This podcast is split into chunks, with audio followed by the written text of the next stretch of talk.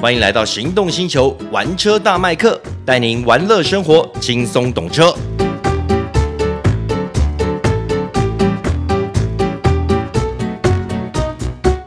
Hello，大家好，欢迎收听玩车大麦克，我是 Michael 汪廷二。嘿哎我是导叔导观众。今天为大家讲解的这款车子是 Land Rover Discovery Sport 哎、我们第一次来聊这一个品牌的车子、哎，啊，真的吗？真的、啊，我们之前都没聊过啊。之前没聊过。好，嗯这台车子出一段时间了哎是，Discovery Sport 出一段时间，它在二零一四年的时候问世的。老实说，它刚出来的时候，我真的很喜欢。嗯，你算算时间，它已经十年左右的这个周期了，产品周期。哎、差不多了。对，期间在二零一九年的时候有推出一次这个小改款。嗯，对，那现在呢？为什么要跟大家再讲一次这台车子呢？是因为它出了二零二四新年式的设计。嗯，那你想说二零二四新年式不就加加配备等等的吗？不是，这一次的的 Discovery Sport 二零二四年式新车款呢，它内装上面，尤其是内装上啊，给一个非常不同的设计。嗯简简单说就是把内装改掉了。嗯，它把它进化成现在比较主流的，呃，可能多荧幕，然后简洁式的设计了，对对对，就把它跟上其他这个新时代的 Land Rover 车款。跟上潮流了。对，然后再加上外观的一些变化，其实基本上就有那么一点小改款的味道了。嗯，嗯好，那当初我为什么会喜欢这款车呢？因为原因很简单，第一个，它车子不大，因为它车身只有四米五左右而已啊，它车长是五九七，重点是它是五加二车型，其实你在使在使用上，它的弹性会大很多对呃了，现在现在现在是变成选配了，啊。五加二的话会变成选配，但它确实你就是你讲的弹性，对，我觉得那个，虽然它的第三排空间没有那么理想，诶，但是你短途还是可以稍微撑一下啦。在小朋友是没有问题的啦。对啊，嗯，好，那这一次的这个新年式呢，主要改，我们从外观先开始聊起好了。嗯，它的外观呢，基本上就是全部都是 dynamic 的设计，嗯也就是之前我们听到什么 R dynamic，诶，是，对那个选配的那个运动化套件，基本上现在两种车型，一种是 P 两百，嗯一种是 P 二五零，通通都是 dynamic E SE 所以直接都直上了就对了啦。都直上了，对，嗯那价格当然也会比较高了，等一下再跟大家讲哈。那外观这样子的设计确实漂亮，对它前面包含的这个保险杆啊，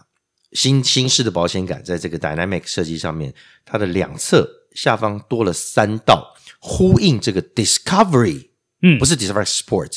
Discovery Discovery 的大，它的老大哥这样有一个三道式的这个设计，然后呢，基本上包含它的车头的呃这个立体的厂徽 Discovery 这个字样，车尾的以及它这个车侧旁边的这个车侧的饰板，通通都变成黑色的设计。嗯然后基本上车顶也会是黑色，嗯，但是因为我试驾车是黑色的，所以看起来就是黑黑成一团。所以等于也就是它还是维持之前那种呃 floating floor 那种悬浮式车悬顶的浮式设的计车顶的设计，对，那就当然你也可以加选，如果想要黑到底，轮圈呢原本是双色的设计，你也可以把它选成黑色的，哦，像这边欧噜噜啊，然后要要再加一两万块钱了。哦，对，就、啊还好还好，但看起来看起来很沙啦，嗯哎看起来这个肃杀气息是蛮不重。怒而威这样子，对，那其他包含车侧或者是车尾，那我们知道，如果是 dynamic 的话，它的塑料件就比较少，大部分都是一个同色烤漆的设计。嗯，然后在这个车尾会多了像那个 diffuser，像这个下扰流这样子的一条一条的这样子的感觉，整体的运动感当然会比一般就是上一代没有选择这个 dynamic 套件的要来的更漂亮一些。嗯，这样听起来的话，它整体质感也比之前好很多，呃，对，外形上面看起它来整个是细节部分都做了提升了，对，没错。嗯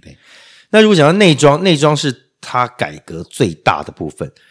它包含整个中控台都不一样了，还有排挡座也都不一样，全部都改掉了，全部升级成这个比较新时代的设计。比方说，它给你一个十二寸的仪表板，嗯数位仪表板，然后它的中控荧幕变成十一点四寸的，嗯然后也采用这个悬浮曲面式的设计。是，这是它目前呃他们这个品牌主流的设计，就对是这主个流曲的面设计中控荧幕对，曲面中控荧幕。然后当然这个 PV Pro，嗯 P P Pro 这个新一世代的多媒体界面呢，也融合在里面所。以等于是把他们车厂这一代全新的一些系统跟娱乐资讯等等全部都上了。全部上升，没错。然后它的排档座都有变化了，原本排档座可能会有一些按键啊，然后那排档是比较高的，嗯，直立式那种比较传统的设计。现在新的完全变成一个小方块，那个像一个小滑鼠这样子，然后上面还包了一个特殊的这种人造的这种皮质。摸起来触感了，啊还有它的这种控制的感觉都很好，所以等于是它整个内装质感也向上提升了。质感向上提升，然后就呈现出一个这种简约的风格，极简化的设计，线条变得比较清爽。嗯，比较有点像电动车那个调子了。诶，那整个配备有在升级吗？整个配备基本上还是维持原样啦，但是呢，我们之前知道它原本取消的 Clear Side 的这个车内后视镜，电子就是电子后视电镜嘛，子后视镜，对，现在又回到了车上哇，，终于回来了。终于回来了。因为之前我们知道这个晶片的关关系缺料，所以它只能把它忍痛取消哎，。说真的，当初哎前一两年因为疫情的关系，缺料或缺晶片，其实很多车厂都把一些配备都偷偷都的偷偷的拿拔掉下架了。对对对对对现在终于又把它加回来对，了现。在把它拉回来。那这个对于 Discovery Sport 这种车型，就是大家可能会拿去露营啊等等的，会非常好用。嗯大家知道为什么吗？很多人认为电子后视镜不过就是可能后面加了一个呃镜头，让你可以透过这个电子式的这个画面来看观察后面。那我其实基本上只要有个反光镜子就好了，不是吗？但大家可能没有想到的是，有露营的人，他的后车厢往往会装满东西。塞住了。当你全部塞住的时候，你就变成货车了，嗯你只能只剩这个车外两侧的后视镜能够来观察外面的状况。这个时候，电子后视镜就完全派上用场，因为它可以不受遮蔽的直接看到后面的状况。这个我想，如果没有特别提的话，没有露营的人他不会知道这样子的设计这个好是处。非常实用的，而且电子后视镜还有一个好处，因为它清晰度有时候比你真实看到镜子反射出来还要真实，还要更清楚。对，当然我因为我车子是没有啦，往年也没有使用过有这样子的不用啊设计的车加装就好啦。呃，我就不想加装嘛，我喜欢原厂， 但我还是不习惯啦。嗯对，但慢慢慢慢，我相信有一天我们大家都会使用这哎，样不的过设提计。个题外话，你讲到这个事情，我反而比较不习惯的是两侧后视镜的电子后视镜。啊，那我更不习惯。对，那我更不习惯。正因为现在目前真正做的好的，嗯，我觉得没几台。对，因为我觉得不是它不够清晰，是因为位置我们会习惯看窗外的那个位置嘛，但是我们现在要稍微把视线移到车内。对，我觉得对我来说是那个习惯的感觉。所以它那个画面的位置在哪里就很重要，很重要很多人都把它放在车门上面，哎就是对你整是个往下去看等等的那个视觉的拉拉，哎，往下拉的时候就感总感觉不方便，是你会比较，对所以它最好是坐在 A 柱跟车车身连接那个底哦个那最地接方近那个地方是最是好的。，哎，我们拉回来，我们聊 Discovery Sport。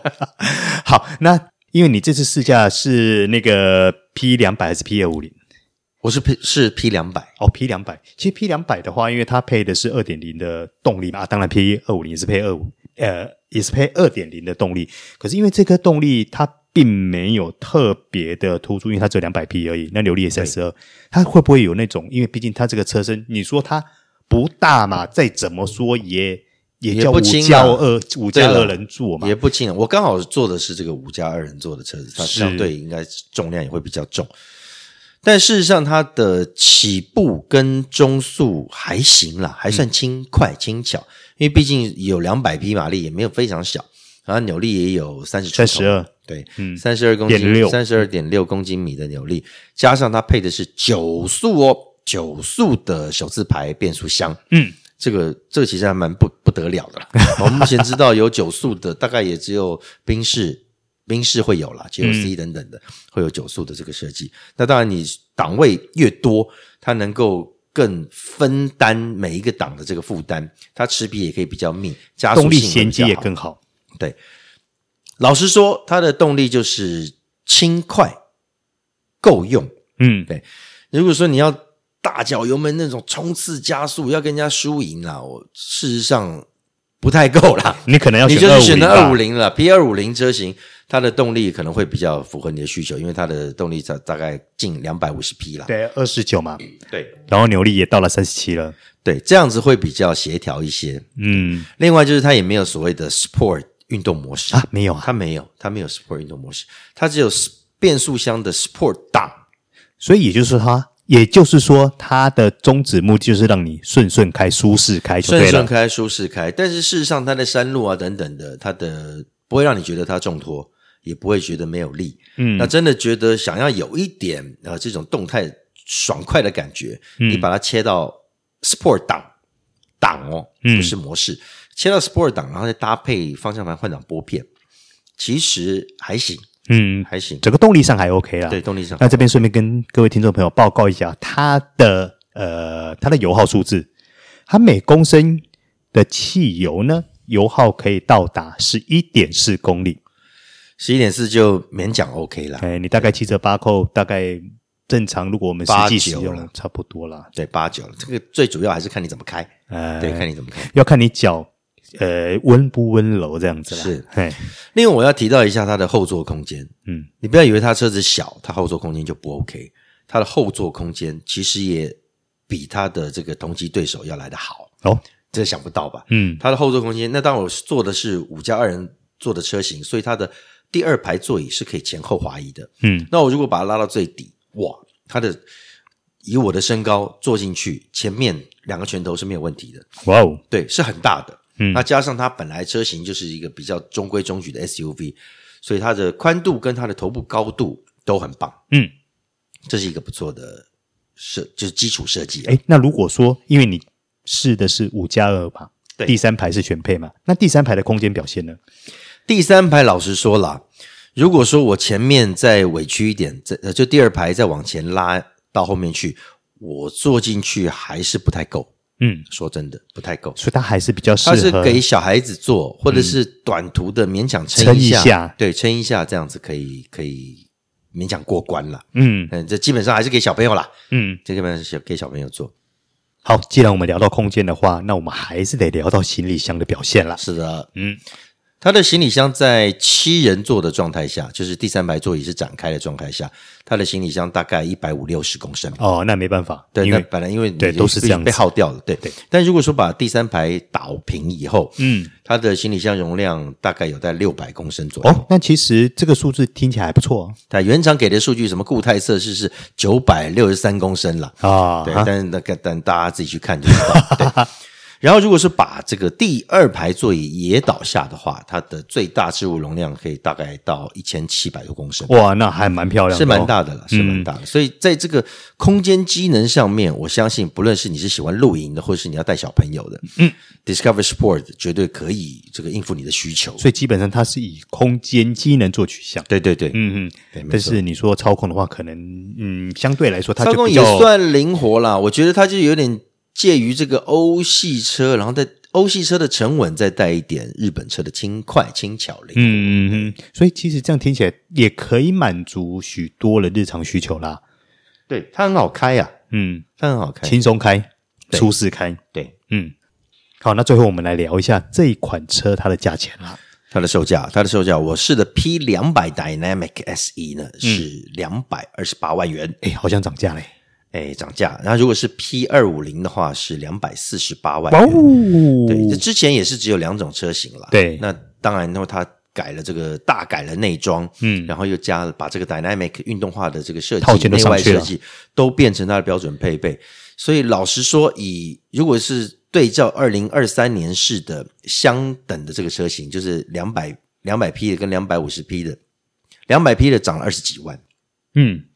那如果是两百五十匹的比较高阶的车型的话，也涨了大概十十多万。哦，好吧，这样听起来我觉得还稍微可以释怀一点，因为毕竟它还加了不少东西嘛。是啦，是啦，它改的幅度算蛮大的啦。嗯那其实它这个售价相对于它的对手来说，也都还是便宜的，嗯，对，还是便宜的。然后加上它的产品，对，它产品是久了，但是呢，它的稳定度也相对的高。哎，是对因为成熟度嘛，成熟度用了这么久的考验，对其啊实也都已经该调的也都调整过了。是啊，这也难怪啦，这台车当然它也比较入门。我们知道 Land Rover 车随便一台也要三四百、三四五百万。嗯，哎，它这个比较入门级的这个 Discovery 也是他们销售最好的车款。哎是，嗯，好，那接下来我们也要聊一聊它这个品牌 Land Rover 它另外一款很畅销的车啦。对，Defender，嗯，对，Defender 也出了二零二四年式的车款。说真的啦，Defender 我们也是第一次在节目上聊这款车呢。我对它的感觉呢，我这样讲啊，像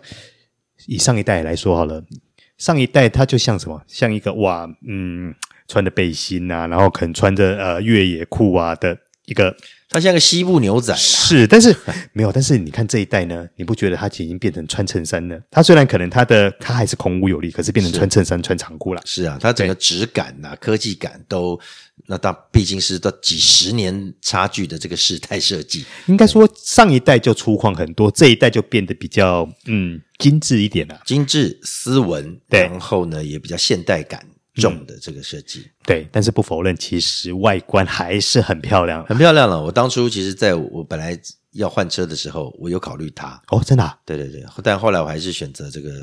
B M W 叉三了，嗯，那不是啊、因为它太大， 对，它太 大，对，因为因为以 Defender 来说，它有分九十、一百一跟一百三嘛，对那九十是三门的，那目前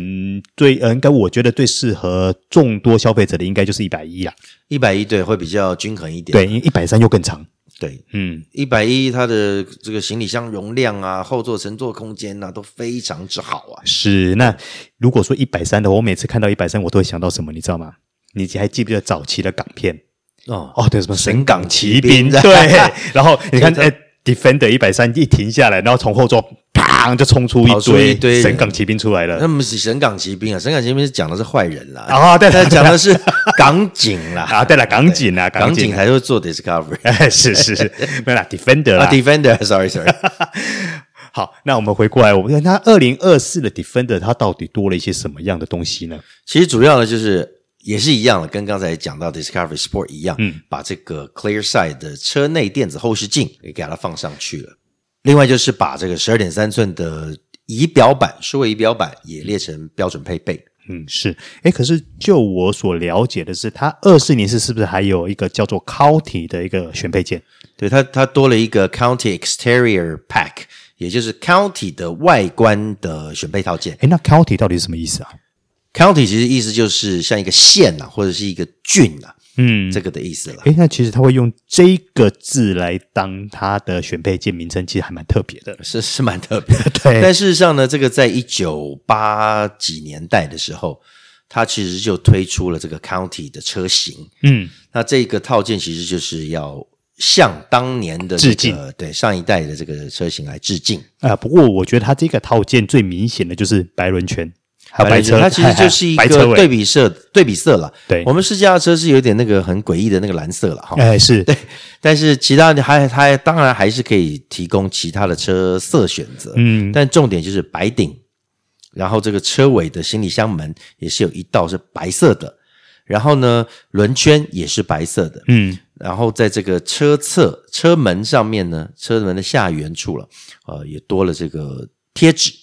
就是 County 这个式样，有这个灰蓝，就有点那个叫做莫兰迪色的三色设计的车贴。嗯，然后在它的门槛踏板上面呢，也给你一个专属的，也是有这个三个不一样的颜色莫兰迪色的车贴的这样子的饰门槛饰条。老实说啦，看到实车会觉得还蛮特别、蛮跳的。蛮跳的，尤其是它那个对比式的设嗯计，，那因为我记得你这一次试驾的是 Defender 一百一嘛，对一一零的，而且一一零的话，我记得 County 套件好像也只有一一零才有嘛。呃，目前看到是这样，对，嗯只有、只有这样。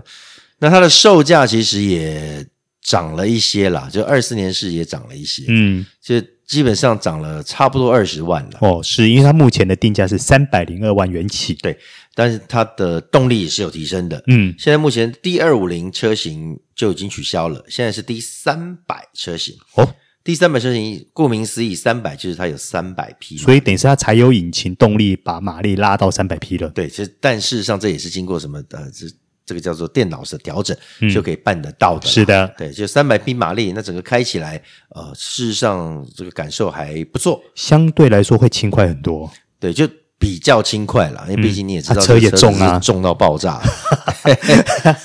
也是啦，因为毕竟他还是得要传承他原来强悍的越野能力嘛。是的，是的，嗯它主要还是标榜它好玩的地方在于它的越野跟这个户外使用的这种快感。哎，是哎，不过那我好奇的是，因为这款车它比较着重在 off road 的表现嘛，那在对我们一般市区道路或是一般呃高速公路整个表现操控上呢，